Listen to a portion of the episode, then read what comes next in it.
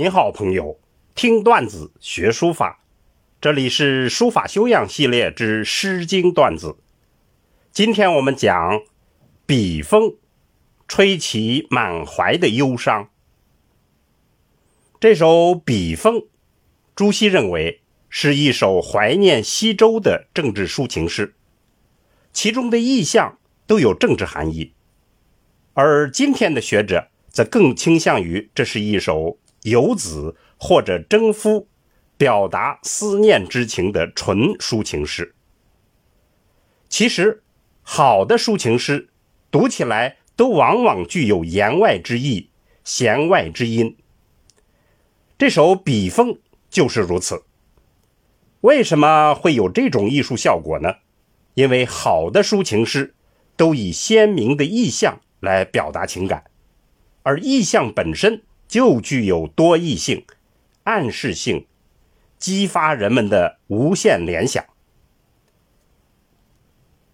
本诗中的意象生动而又别致，飘动的风，飞驰的车，这是动态的意象；而静态的意象，则是瞻望大道、满心忧伤的诗人和他的情感。这一动一静两个意象。借常用的比兴手法，行云流水一般，自然而然构成了诗的主体，而又饱含感情，充满了无限的意味。我们先来欣赏一下这首笔锋的特别意象和情感。笔锋，意思就是那风，那吹动的风。诗一开始，展示了两个不同的意象。飞动的和凝重的，一动一静，很特别又很自然。笔锋发兮，笔车节兮。那风狂吼啊，那车在狂奔呐。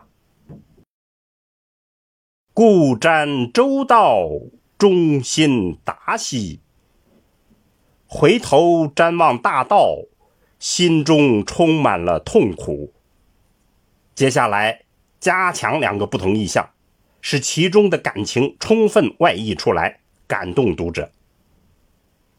笔锋飘兮，笔车飘兮。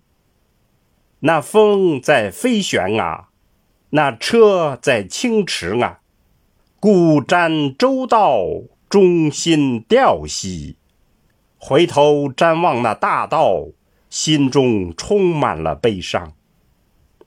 最后打破常规，笔锋一转，直接倾诉思归之情。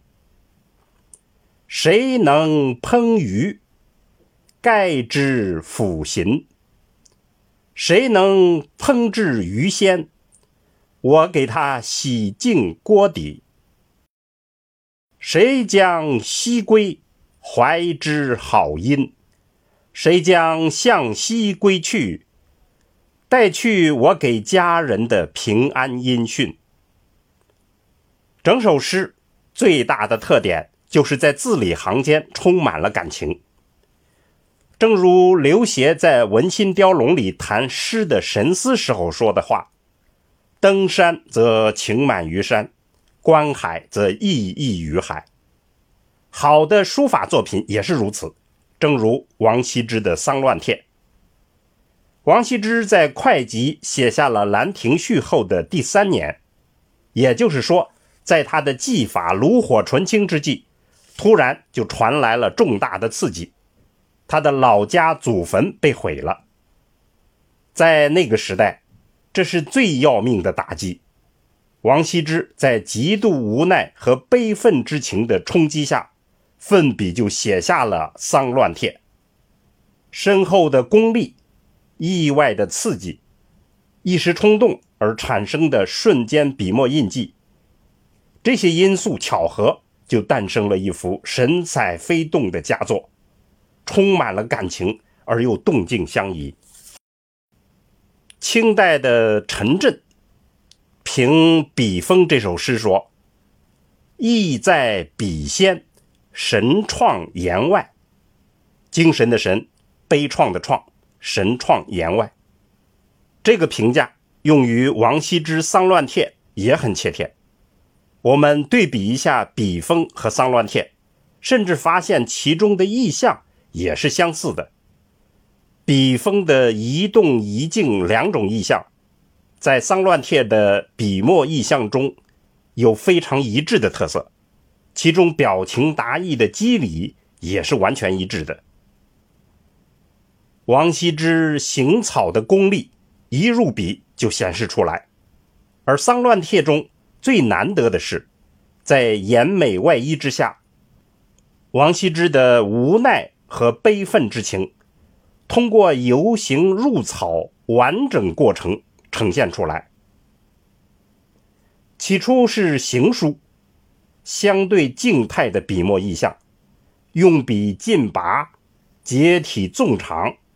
有一种悲愤的凝滞，甚至饱含着血泪，然后渐渐变成了草书，然后时行时草，感情从压抑走向激越，变化极其剧烈，最后达到的这种动态的笔墨意象，就是情感的直接宣泄。总体来看，《丧乱帖》七策取资。奇藏潇洒之志，以及轻重缓急的极富变化，不是为了别的，就是为了抒情。我们再回头来体会一下笔锋的抒情诗句吧。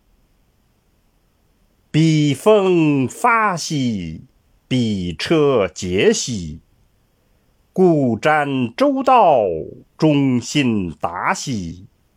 朋友们，我们下次再见。